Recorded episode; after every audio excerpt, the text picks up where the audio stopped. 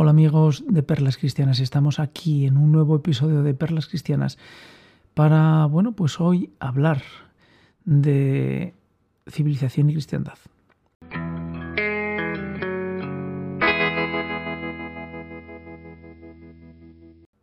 En el canal de civilización y cristiandad que comenzamos hace muchos, muchos meses, ya son años, se pretendía exclusivamente dar visión de lo que son las ideas cristianas y cómo estas ideas cristianas influyen en la civilización, en nuestra sociedad occidental. ¿Por qué recalco tanto eh, occidental? Fundamentalmente porque la civilización cristiana nació en Occidente y desde allí se dispersó, se dispersó por todo el mundo. No vamos a traer aquí el concepto de cómo eh, en el Antiguo Testamento los israelitas planteaban, el pueblo judío planteaba que una vez que viniera el Mesías, el Mesías traería, se levantaría ante todas las naciones. Su evangelio trajo su muerte, su resurrección. Pero fundamentalmente hoy queremos señalar en esta civilización y cristiandad pues las lecturas que dentro de la Iglesia Católica han venido de la mano de la liturgia correspondiente al domingo de hoy. Y bueno, pues eh, es muy curioso que en estas, en estas palabras del Antiguo Testamento, del Nuevo Testamento y del Evangelio, pues hace referencia a la civilización, a la sociedad. Y por eh, ser rápidos en, el paso por, por estas palabras, eh, bueno, pues hemos grabado las lecturas correspondientes al día de hoy para que cualquier persona pueda escucharlas y meditarlas independientemente de nuestro comentario. La primera lectura es del profeta Amos y dice así, Escuchad esto, los que pisoteáis al pobre y elimináis a los humildes del país. Casi nada. Si esta primera frase ya no nos pone en pie dentro de civilización y cristiandad, ¿quién lo hará? Dice también adelante, cuando pasará la luna nueva para vender el grano y el sábado para abrir los sacos de cereal, reduciendo el peso y aumentando el precio, y modificando las balanzas con engaño, para comprar al indigente por plata y al pobre por un par de sandalias, para vender hasta el salvado del grano. Está claro que la honradez construyen la civilización. No se puede vivir en una sociedad donde exista de una forma apresurada la corrupción de los que son poderosos y de los que tienen el dinero. Evidentemente estamos muy lejos del concepto de administrar los bienes que existía en la sociedad judía del profeta Mos porque hoy la sociedad capitalista ha conseguido tener herramientas, palancas novedosas para lograr conseguir mejorar la producción, no solamente de los bienes que comemos, sino también de los bienes que disfrutamos y de los servicios de los que disponemos. Pero la segunda lectura es todavía más interesante desde el punto de vista de civilización y cristiandad, porque nos muestra cómo ya San Pablo, en la carta a Timoteo, en el capítulo 2, los versículos del 1 al 8, nos deja claro que el cristiano tiene que respetar, tiene que respetar la autoridad y la sociedad en la que vive. De tal forma que dice, ruego que se hagan súplicas, oraciones, peticiones, acciones de gracias por toda la humanidad, por los reyes y por todos los constituidos en autoridad, para que podamos llevar una vida tranquila y sosegada, con toda piedad y respeto. No hace falta hacer ninguna interpretación segunda para entender que ya Pablo, Pablo, que era ciudadano romano, que procedía de los fariseos y que se había convertido a Jesús, a Jesús de Nazaret, tenía claro que la sociedad del cristiano no era una sociedad donde se rompiese con la autoridad, donde la revolución fuera de la mano del cristianismo. Dice, esto es bueno y agradable a los ojos de Dios, nuestro Salvador, que quiere que todos los hombres se salven y lleguen al conocimiento de la verdad. Quiere Dios que todos los hombres se salven y lleguen al conocimiento de la verdad. La verdad os hará libres. No podemos rechazar que Jesús es el camino, la verdad y la vida. Si queremos llegar a nuestra salvación, a la salvación de nuestra sociedad, tenemos que aceptar que la revelación que está incluida dentro del Antiguo Testamento y en el Nuevo Testamento se hace por medio de Jesús. De tal forma que el propio Pablo lo dice, pues Dios es uno y único también el mediador entre Dios y los hombres. El hombre, Cristo Jesús, que se entregó en rescate por todos. No hay duda tampoco. Es decir, en esta sociedad, si el hombre quiere llegar hasta Dios, tiene que aceptar a Jesús como su Señor. Porque Él entregó su vida en rescate por todos.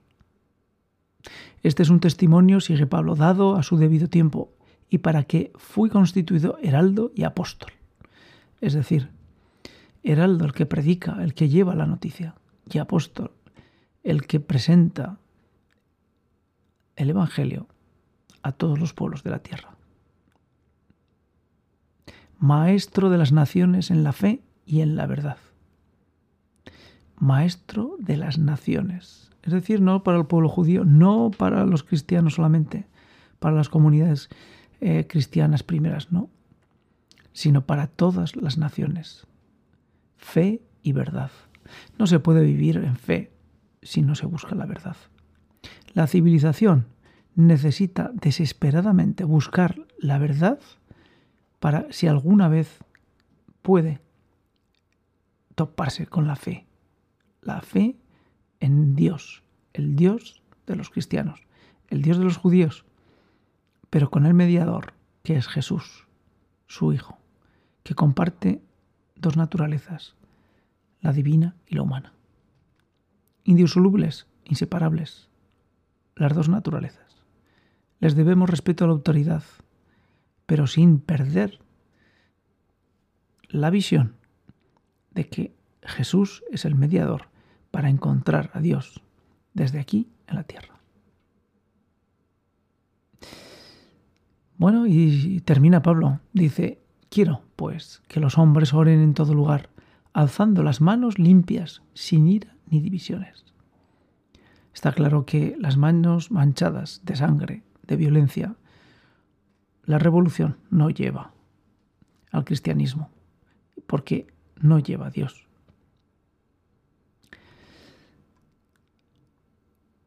Y entramos en el Evangelio, en el Evangelio de hoy de Lucas 16, capítulo 16, del versículo 1 al 13, que no tiene tampoco donde desperdiciar ni una sola palabra ni una sola coma. Civilización y cristiandad, están escuchando este canal, Civilización y cristiandad, cómo el cristianismo ha ayudado a construir la civilización, cómo el cristianismo ha ayudado a construir lo que hoy disponemos como civilización. Y habla así Jesús. En aquel tiempo dijo Jesús a sus discípulos, un hombre rico tenía un administrador, a quien acusaron ante él de derrochar sus bienes. Bueno, ya vemos, un administrador corrupto derrochando los bienes de su señor. Un hombre rico tenía un administrador. Entonces lo llamó y le dijo, ¿qué es esto que estoy oyendo de ti? Dame cuenta de tu administración porque en adelante no podrás seguir administrando. Es decir, que frente a Dios nuestros actos son objeto de juicio, son objeto de pedir responsabilidades, pero en este caso lo están haciendo al administrador. Por eso es tan importante que Pablo en la carta a Timoteo nos deja claro que debemos respeto a la autoridad, pero Jesús está diciendo al administrador, a esa autoridad, que tiene responsabilidad frente a Dios. ¿Y a quién protege el Señor? Pues protege el Señor al pobre, como decíamos, al humilde, al mismo que protege en todo el Antiguo Testamento Dios permanentemente, los electos, los predilectos de Dios, los pobres humildes. Y dijo el administrador, ¿qué voy a hacer? Pues mi señor me quita la administración. Para, para acabar, no tengo fuerzas. Mendigar me da vergüenza. Me suena. ¿Cuántos políticos hoy en día, ante su falta de honradez, se preguntan, quiero ser honrado, pero ¿a dónde voy a ir? Para acabar no tengo fuerzas y mendigar me da vergüenza. Para acabar quiere decir ponerme a trabajar, ponerme a hacer yo cosas, cuando llevo tantos años en la política, podrido de tomar decisiones injustas o podrido de tomar decisiones sin sentido o podrido de ocultar la verdad en mis decisiones. Mendigar me da vergüenza. Yo que lo he tenido todo voy a pedir trabajo. Yo que lo he tenido todo voy a buscar un trabajo. Yo que lo he tenido todo voy a comenzar a ser uno igual ante todos. Continúa el Evangelio. Ya sé lo que voy a hacer para que cuando me echen de la administración encuentre quien me reciba en su casa. Es la, la idea fundamental. Voy a reaccionar. Fue llamando a uno a uno a los deudores de su amo y dijo al primero, ¿cuánto me debes? Y él dijo, cien barriles. Y el administrador dijo, aquí tienes tu recibo, a prisa, siéntate y escribe, cincuenta. Es decir, para solucionar su problema, su situación de corrupción, continúa haciendo lo que sabe hacer, que es seguir mintiendo. Porque lo que está haciendo es, evidentemente, un acto corrupto. La deuda son 100 barriles, no 50. Por eso un clavo no saca otro clavo sino que lo que hace es colocar dos clavos. Y dijo el administrador a otro, dijo, ¿cuánto debes? Y ese otro contestó, 100 fanegas de trigo. Aquí está tu recibo, escribe 80. Continúa hundiendo. La mentira es más mentira. La corrupción es más corrupción. Y el amo felicitó al administrador injusto por la astucia con que había procedido. Ciertamente los hijos de este mundo son más astutos con su gente que los hijos de la luz. Aquí, bueno, pues eh, tenemos una, una reflexión que el mismo Jesús nos deja claro.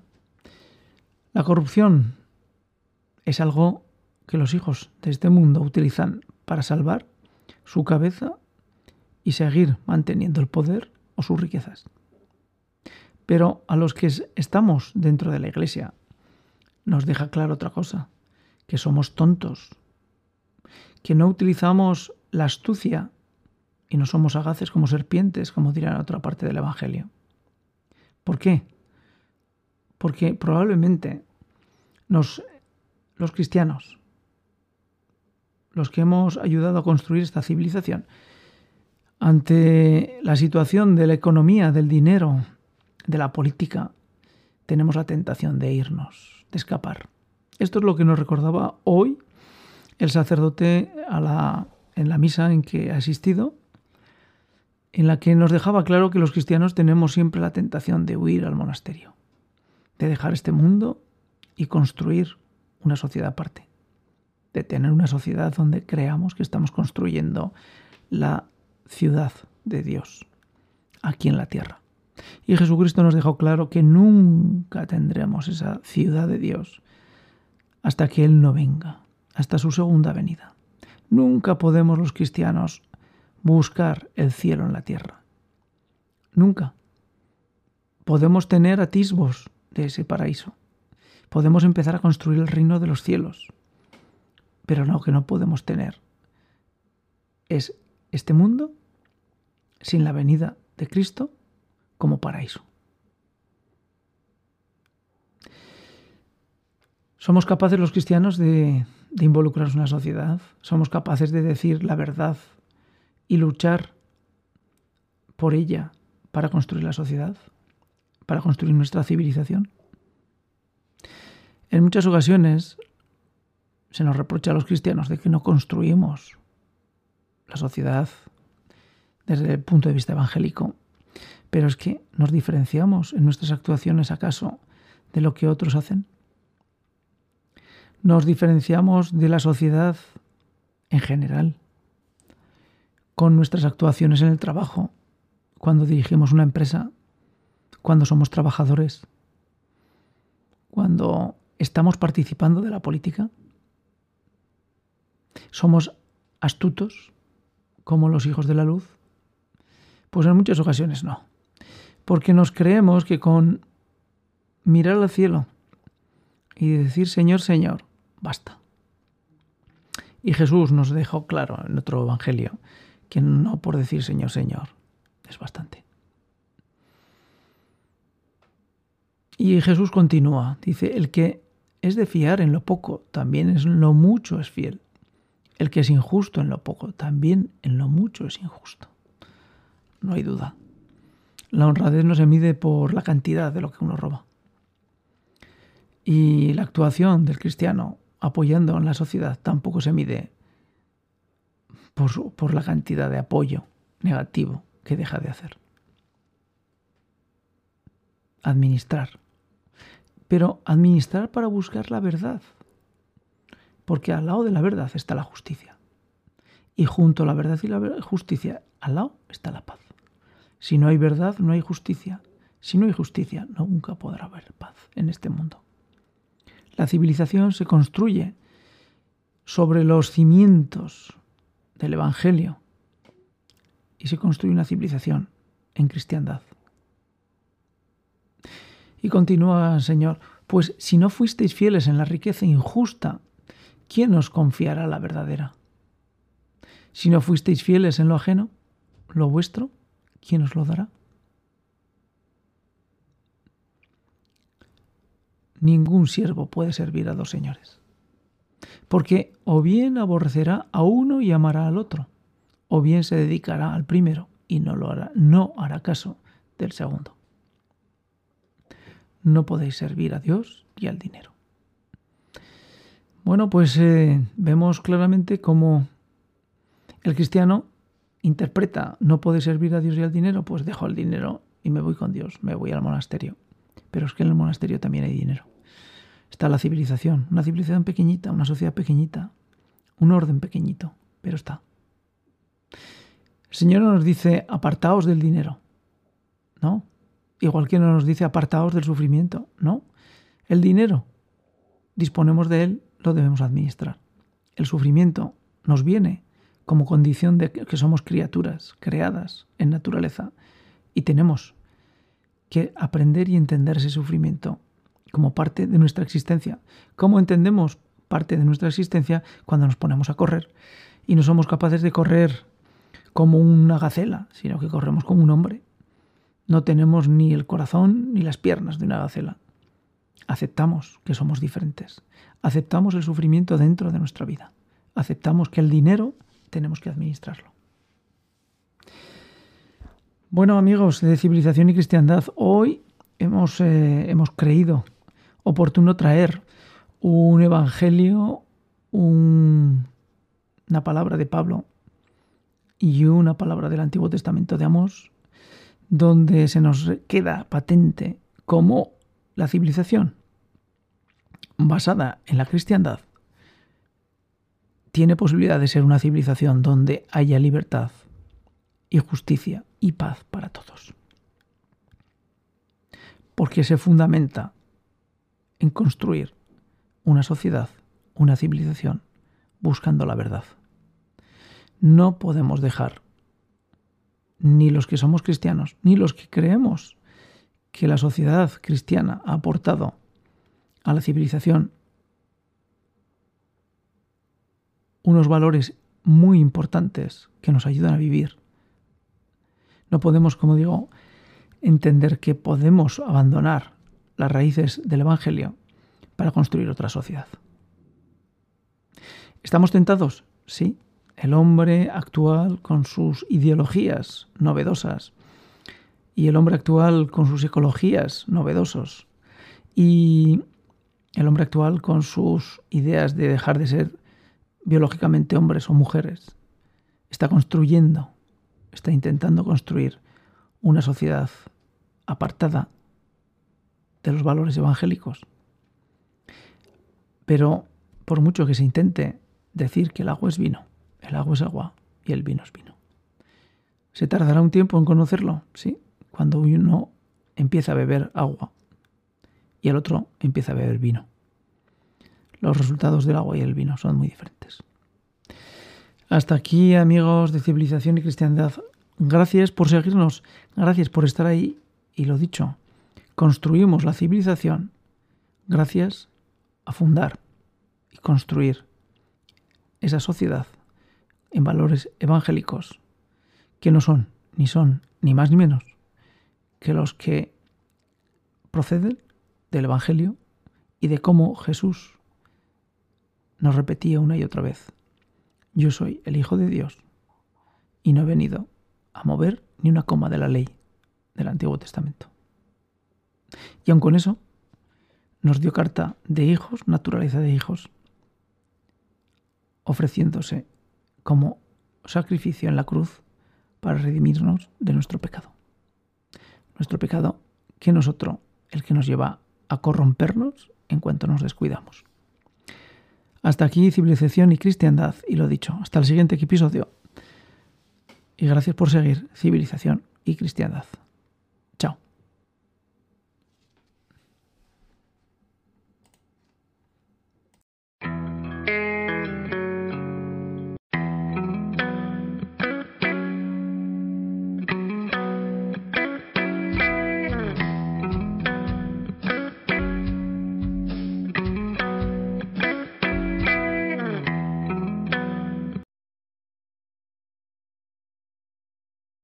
Evangelio de hoy y lecturas. Primera lectura. Lectura del profeta Amos 8, 4 a 7.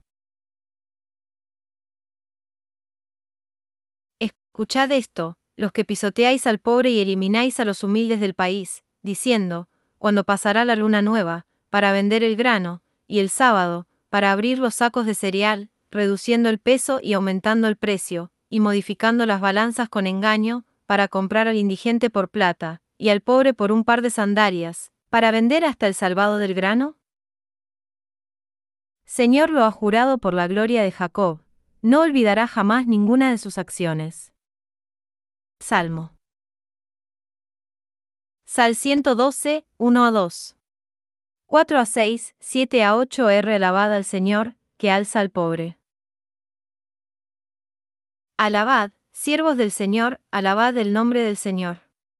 Bendito sea el nombre del Señor, ahora y por siempre. R. El Señor se eleva sobre todos los pueblos, su gloria sobre los cielos. ¿Quién como el Señor, Dios nuestro, que habita en las alturas y se abahalla para mirar al cielo y a la tierra? R. Levanta del polvo al desvalido, alza de la basura al pobre, para sentarlo con los príncipes, los príncipes de su pueblo. R. Segunda lectura. Lectura de la primera carta del apóstol San Pablo a Timoteo 2, 1 a 8. Querido hermano, ruego, lo primero de todo, que se hagan súplicas, oraciones, peticiones, acciones de gracias, por toda la humanidad, por los reyes y por todos los constituidos en autoridad, para que podamos llevar una vida tranquila y sosegada, con toda piedad y respeto. Esto es bueno y agradable a los ojos de Dios, nuestro Salvador, que quiere que todos los hombres se salven y lleguen al conocimiento de la verdad. Pues Dios es uno, y único también el mediador entre Dios y los hombres, el hombre Cristo Jesús, que se entregó en rescate por todos, este es un testimonio dado a su debido tiempo y para que fui constituido heraldo y apóstol, digo la verdad, no miento, Maestro de las naciones en la fe y en la verdad. Quiero, pues, que los hombres oren en todo lugar, alzando las manos limpias, sin ira ni divisiones. Evangelio del Día. Lectura del Santo Evangelio según San Lucas 16, 1 a 13. En aquel tiempo, dijo Jesús a sus discípulos, un hombre rico tenía un administrador, a quien acusaron ante el de derrochar sus bienes. Entonces lo llamó y le dijo, ¿Qué es eso que estoy oyendo de ti? Dame cuenta de tu administración, porque en adelante no podrás seguir administrando. El administrador se puso a decir para sí, ¿qué voy a hacer? Pues mi señor me quita la administración. Para acabar no tengo fuerzas, mendigar me da vergüenza. Ya sé lo que voy a hacer para que, cuando me echen de la administración, encuentre quien me reciba en su casa. Fue llamando uno a uno a los deudores de su amo y dijo al primero, ¿Cuánto debes a mi amo? Este respondió, cien barriles de aceite. Él le dijo, Aquí está tu recibo, aprisa, siéntate y escribe cincuenta. Luego dijo a otro, ¿Y tú, cuánto debes? Él contestó, cien fanegas de trigo. Le dijo, Aquí está tu recibo, escribe ochenta. Y el amo felicitó al administrador injusto, por la astucia con que había procedido. Ciertamente, los hijos de este mundo son más astutos con su gente que los hijos de la luz. Y yo os digo, ganaos amigos con el dinero de iniquidad, para que, cuando os falte, os reciban en las moradas eternas. El que es de fiar en lo poco, también en lo mucho es fiel, el que es injusto en lo poco, también en lo mucho es injusto. Pues, si no fuisteis fieles en la riqueza injusta, ¿quién os confiará la verdadera? Si no fuisteis fieles en lo ajeno, lo vuestro, ¿quién os lo dará? Ningún siervo puede servir a dos señores, porque, o bien aborrecerá a uno y amará al otro, o bien se dedicará al primero y no hará caso del segundo. No podéis servir a Dios y al dinero.